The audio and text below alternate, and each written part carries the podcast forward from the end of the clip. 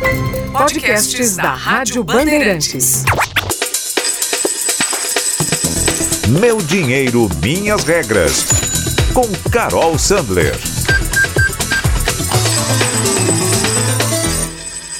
O que você vai fazer com seu 13 terceiro salário, hein? Todo ano, os institutos de pesquisa fazem essa pergunta para os brasileiros e as respostas são sempre as mesmas: pagar as dívidas. Afinal, todo mundo sabe que essa é a resposta certa. Se cai um dinheiro a mais na conta e você está endividado, o correto é usar ao menos uma parte daquela grana para ajudar a quitar as dívidas. Ai, se fosse assim tão simples, não é? Eu sempre falo aqui no podcast sobre psicologia econômica. E o motivo para eu amar tanto esse campo de estudos é que ele mostra que, apesar da gente saber o certo a se fazer, na maior parte das vezes a gente acaba cometendo os mesmos erros. É isso mesmo, os mesmos erros. Nas palavras do psicólogo econômico israelense Dan Ariely, somos todos previsivelmente irracionais. No caso do 13º salário, a nossa irracionalidade fica bem aparente, viu? Porque além das dívidas, a gente tem uma série de outras vontades para usar aquele dinheiro investir, comprar os presentes de Natal, se dá um presentinho, né? E assim por diante. O problema é que a gente não faz as contas quando vai planejar o uso do 13 terceiro, apesar de todo mundo saber responder tão bem às pesquisas de intenção. Sem colocar todos os gastos no papel, fica impossível de saber se o 13 terceiro vai cobrir todas as suas vontades e necessidades ou não. O resultado é que no mês de janeiro a taxa de inadimplência invariavelmente sobe. Quem chamou a minha atenção para esse fato foi a maior especialista do país em psicologia econômica, a professora Vera Rita de Melo Ferreira, no curso que eu fiz com ela em 2015. Desde então, eu sempre fico de olho nos dados de inadimplência de janeiro e é batata. Eles sempre mostram uma alta. Mas como assim? Por que aumenta a dificuldade dos brasileiros de pagar as contas justamente no momento em que a gente tem mais dinheiro no bolso? A resposta é simples, porque nós somos irracionais e a gente acaba por ceder às tentações e sem um pouco de planejamento, aquele dinheiro acaba rápido. E o pior, tá? Porque janeiro é o mês em que os nossos gastos aumentam bem. Tem impostos, matrícula escolar e assim por diante. O resultado é desorganização financeira e, para quem já estava no vermelho, maior dificuldade de pagar as parcelas em dia. Este ano, o cenário vai ser ainda mais desafiador. Sem o auxílio emergencial, muitas famílias vão ficar em situações financeiras complicadas. Por isso, a gente precisa falar sobre como usar bem o 13º e não se enrolar com essa grana. O episódio dessa semana do Meu Dinheiro, Minhas Regras, na verdade, é um guia completo do 13º salário. Eu sou Carol Sandler e aqui comigo está o Danilo Gobato. Tudo bom com você, Danilo? Fala Carol, tudo bem? Prazer enorme estar contigo em mais um episódio do Meu Dinheiro Minhas Regras. Carol, aproveitar que essa parcela do 13 terceiro já pingou na minha conta, viu? Já caiu aqui, eu queria te perguntar o seguinte, cada pessoa, ela vive, não é, uma realidade é, financeira diferente e como cada um pode saber é, o melhor uso, não é, o que fazer é, com o 13 terceiro, hein? Opa, que maravilha que já caiu, viu? Então, o primeiro passo é analisar a sua vida, fazer um raio-x mesmo da sua situação financeira. É importante você considerar a sua situação financeira como um todo e ver se você está sendo mesmo realista nas suas escolhas. Em primeiro lugar, você vai ter que ver como é que está a sua situação, pega, dá uma olhada no seu extrato, veja se você tem dívidas a pagar, se você tem contas em atraso que estão sobrecarregando o seu orçamento, quais despesas extras você vai ter em janeiro, como é que você pretende gastar esse dinheiro nos próximos meses. E para para pensar também quais são suas metas para o ano que vem. É, fazer todas essas perguntas antes de decidir de como gastar o seu 13 terceiro salário é muito importante. E aí, com base nisso, você também pode montar a sua lista de prioridades. Faça uma lista de tudo aquilo que você também gostaria de comprar com a grana do 13º e coloque os valores em todos os itens, porque depois é hora de confrontar. todas essas informações com a realidade, né, com o que dá para fazer e ver o que, que você consegue encaixar. Primeiro você faz esse diagnóstico para depois começar a decidir como é que você vai gastar esse dinheiro. Bom, e se a pessoa tiver endividada, não é, Carol? Essa é a realidade de muitos brasileiros, não é? O endividamento é, cresce cada vez mais num momento difícil como esse da pandemia, isso se agravou também, não é? Então, no caso que a pessoa precisa ali quitar as dívidas, o que, que ela deve fazer primeiro? Olha, primeira coisa é separar o quanto do 13 terceiro ela pode usar com as dívidas. Quanto mais, melhor. Mas a gente precisa re ser realista, né? Porque realmente tem o Natal, é, tem os gastos de janeiro. Não adianta usar todo o dinheiro do 13 terceiro para pagar as dívidas e depois você ficar enrolado ali na frente de novo.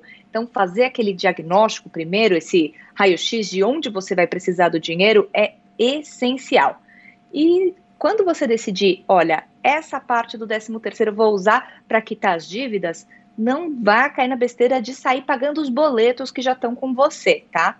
O certo é você ligar no banco, ligar no credor e discutir quais são as vantagens que eles te dão para pagar a dívida assim de forma integral. O objetivo aqui é negociar para você conseguir um desconto e aí poder quitar a dívida com valor bem menor. Essa é a vantagem de ter dinheiro na mão. Você tem muito mais poder de barganha com um credor na hora de tentar ver um desconto para quitar a dívida cheia. Se você vai só direto naquela coisa de não, eu tenho esse boleto, então vou pagar esse, esse, aquele, não, você está desperdiçando a chance de economizar. Por, até porque o banco, quando ele coloca ali todas aquelas parcelas, tem juros em cada uma delas. Se você vai adiantar todos aqueles pagamentos, você vai pedir um belo de um desconto, porque você não precisa, né, daquele cobrar, pagar todos aqueles juros.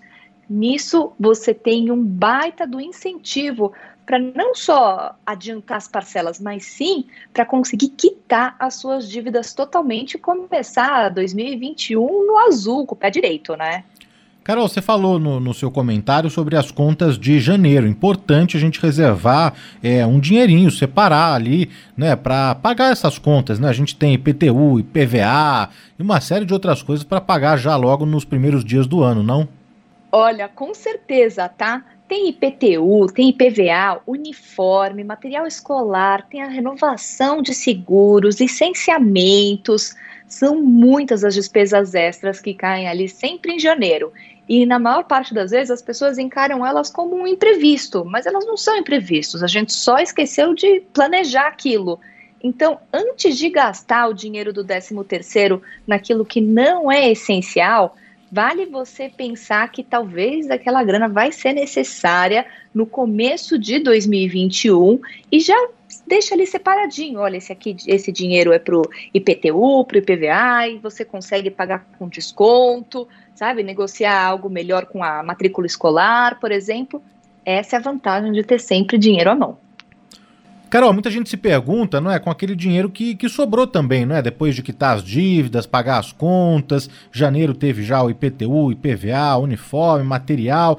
Eu posso gastar, eu devo investir? Quais são as dicas, hein? Olha, de preferência fazer os dois, tá? Tirar uma parte para gastar com você ou com quem você ama, comprar um presente legal de Natal, mas também não pode deixar de guardar criar esse hábito de uma parte de tudo aquilo que você ganha, você guarda, é fundamental para você construir uma vida com mais prosperidade, com mais poder de escolha. Então, quem não tem dívida, está no azul e conseguiu sobrar ali um dinheirinho do 13 terceiro, deve sim guardar e investir uma parte daquilo, tá? É um incentivo e tanto para os seus planos de investimentos. Pensa no longo prazo, se você consegue fazer isso todos os anos você guarda sempre mês a mês e quando chega no final do ano você se dá esse bônus nos seus investimentos. Vai ser um incentivo e tanto para o seu planejamento futuro, tá?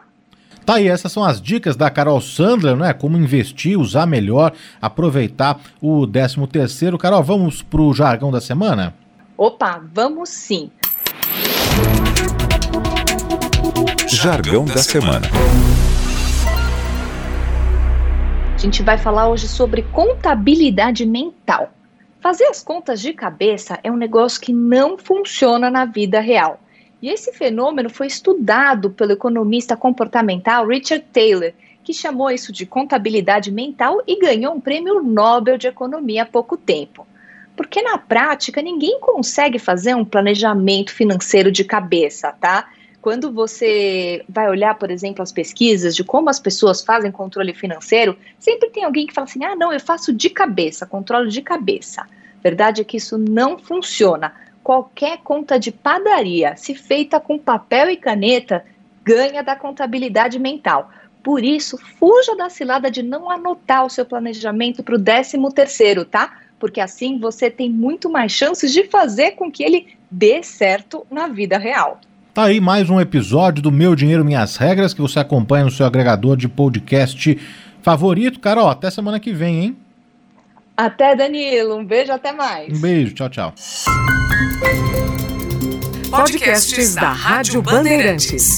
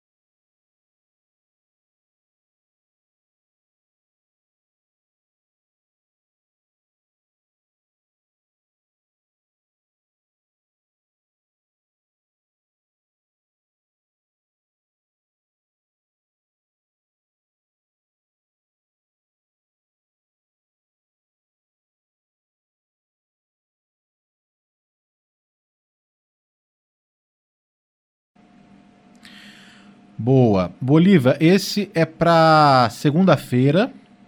Você quer que a gente grave no mesmo arquivo, depois eu corto? Pode ser?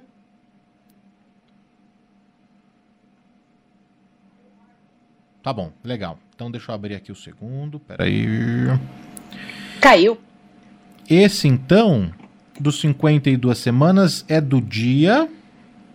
Deixa eu pegar. A gente já gravou Sim. dois, né? Então. A gente gravou do dia 28, a gente gravou do dia 4 de janeiro. Imagino que esse seja do dia 11? Deve ser do dia 11 de janeiro. Eu deixo só confirmar aqui. Exatamente, 11 de janeiro. Tá, vamos lá então. Vamos. 3, 2, 1. Juntar mais de R$ 1.300 em um ano, começando só com um real, parece um sonho, né? Pois é, essa é a premissa do desafio das 52 semanas, que é um negócio que sempre pega força nessa época do ano, na internet, em que está todo mundo pensando nas suas resoluções e objetivos para 2021. Mas será que esse desafio é mesmo uma boa? No episódio dessa semana do Meu Dinheiro Minhas Regras, a gente vai discutir esse desafio e trazer uma forma mais interessante de guardar uma boa grana, viu? Eu sou Carol Sandler e aqui comigo está o Danilo Gobato. Tudo bom com você, Danilo? Fala Carol, tudo bem? Prazer mais uma vez estar contigo aí no podcast Meu Dinheiro Minhas Regras. Isso muito me interessa, viu? Que eu já tentei fazer esse desafio aí das 52 semanas, até falei contigo fora do ar. Bom, para quem ficou interessado, para quem não sabe, Mamone está chegando aí, vamos explicar direitinho para o nosso ouvinte como funciona primeiro esse desafio, depois eu quero saber ou não, não é? Se ele funciona de fato, é milagroso esse desafio aí, quero a sua opinião, mas antes a explicação como ele funciona, Carol. Olha, então vamos lá. Você começa poupando um real por semana e aumenta a quantidade que você poupa conforme o número da semana. Então, um real na primeira semana, dois reais na segunda semana e assim por diante. Na semana 52, você vai guardar 52 reais. Então, no final do período, você junta mesmo, seguindo ali direitinho, 1.378 reais. Tem um lado que é muito bacana, que incentiva você a poupar, é muito positivo isso. E começar com um real por semana é um negócio que todo mundo consegue, né? Mas tem alguns problemas, tá? Primeiro, que você perde dinheiro se você deixa debaixo do colchão. E começar com um real, você não tem nem onde guardar isso. E o pior é que é um desafio meio fraco, vai? Você não acha? Começar com um real por semana eu acho, eu tenho muito uma visão de que se você quer de fato é, começar a guardar dinheiro, vamos começar direito. O que, que você acha, Danilo? Olha, Carol, o que, o que, eu acho que motiva as pessoas a tentar é, cumprir esse desafio, ou colocar mesmo na prática, não é?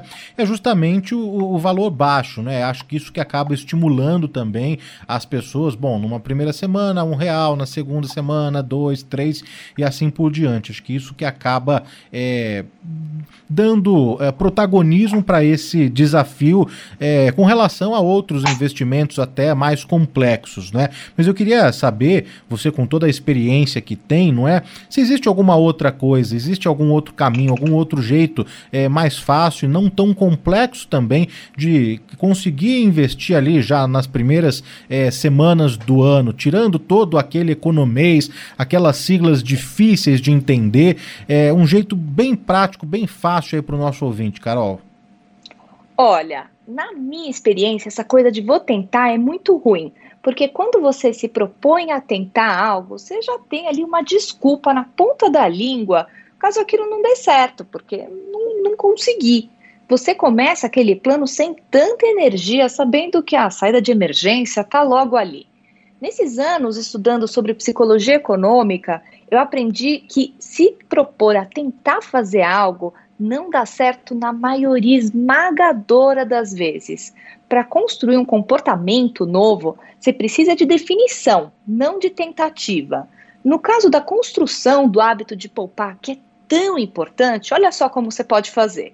Em primeiro lugar, você define quanto você vai poupar por semana ou por mês. Eu gosto muito dessa coisa de poupar por semana porque desse jeito é, é, mais fácil de você ir tentando se desafiar mesmo, encontrar ali as oportunidades de economia ao longo da semana, tá? E aí você estabelece uma aplicação automática no banco e pronto. Você não tem mais o risco de não conseguir. Então, você se propor e criar essa estrutura é, é, algo que te previne mesmo, não tem mais risco, vai dar certo. É só você é, fazer aquilo acontecer e deixar a aplicação automática no banco, porque você não corre nenhum risco de esquecer, nada disso, tá? Bom, desde o início da nossa conversa, estou tentando tirar de você um desafio mais interessante, mais fácil, menos complexo. Conta aí pra gente, Carol, como que ele funciona. Eu sei que você tem um esquema aí legal e que você vai compartilhar agora com os nossos ouvintes, não? Olha, eu tenho mesmo. Porque se você segue o desafio das 52 semanas à risca, é só nas últimas três semanas do ano que você consegue juntar 50 reais por semana, certo? Então, nesse novo desafio, que a gente pode chamar aqui de desafio da reserva de emergência, você tem dois objetivos.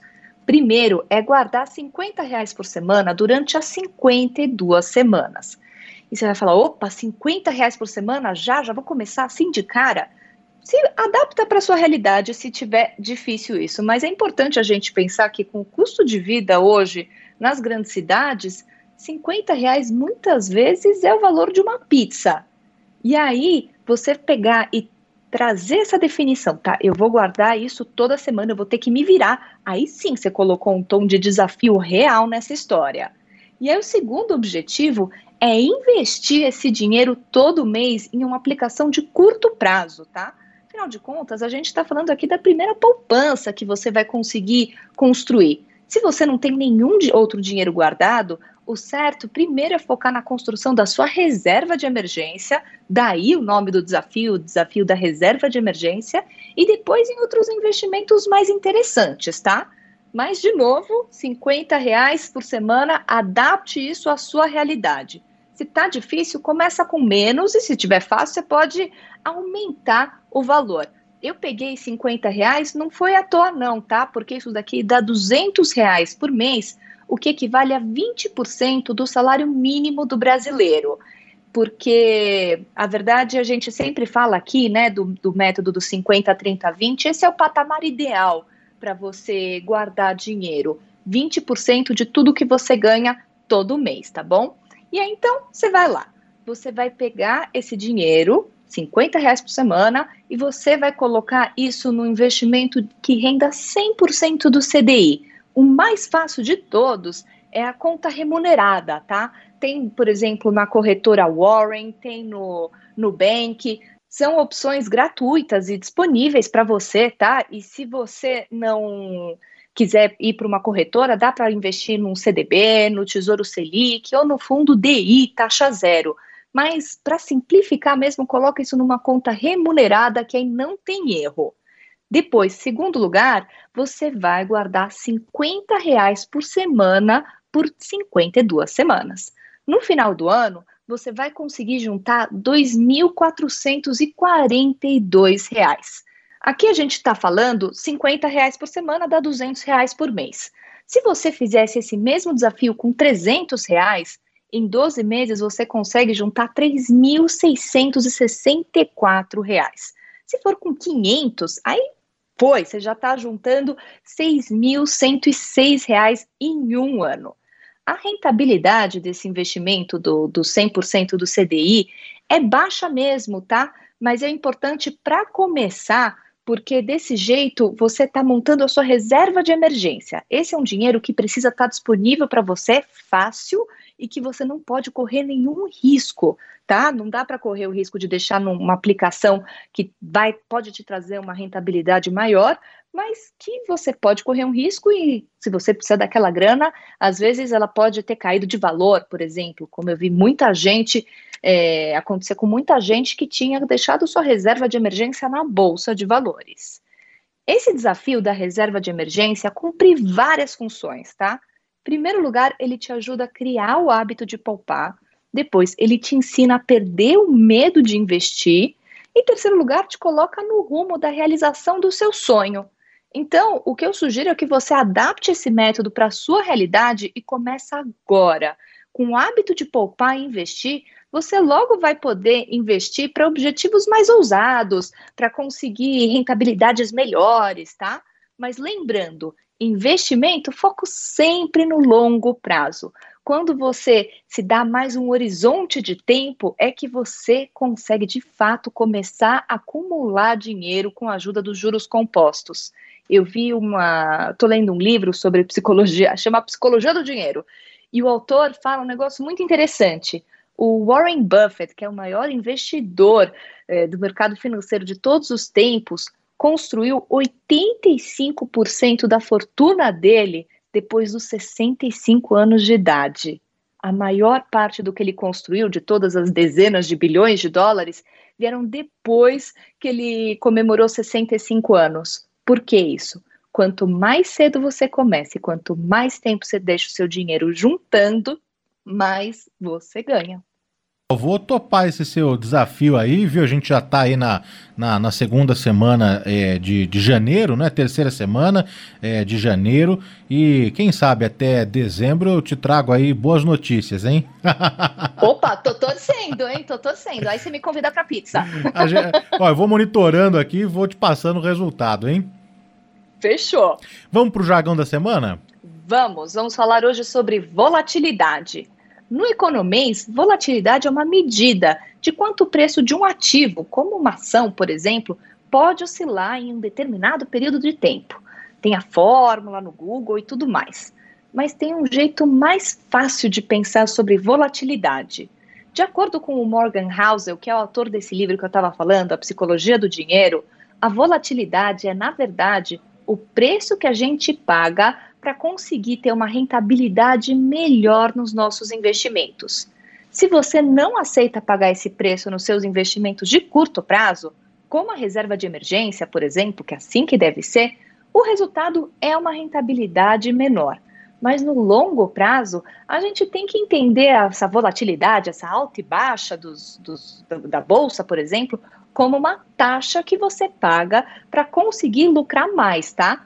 É uma taxa invisível, uma taxa psicológica que vai te dar, às vezes, dor de barriga quando você vê que o valor das suas ações está derretendo no meio de uma crise e que você sabe que não pode mexer com aquilo. Mas se você encara que esse é o preço de investir para o longo prazo para conseguir construir um patrimônio de verdade, fica muito mais fácil de você entender que a volatilidade faz parte do jogo. É isso aí, Carol. A gente volta a se encontrar na próxima semana, hein?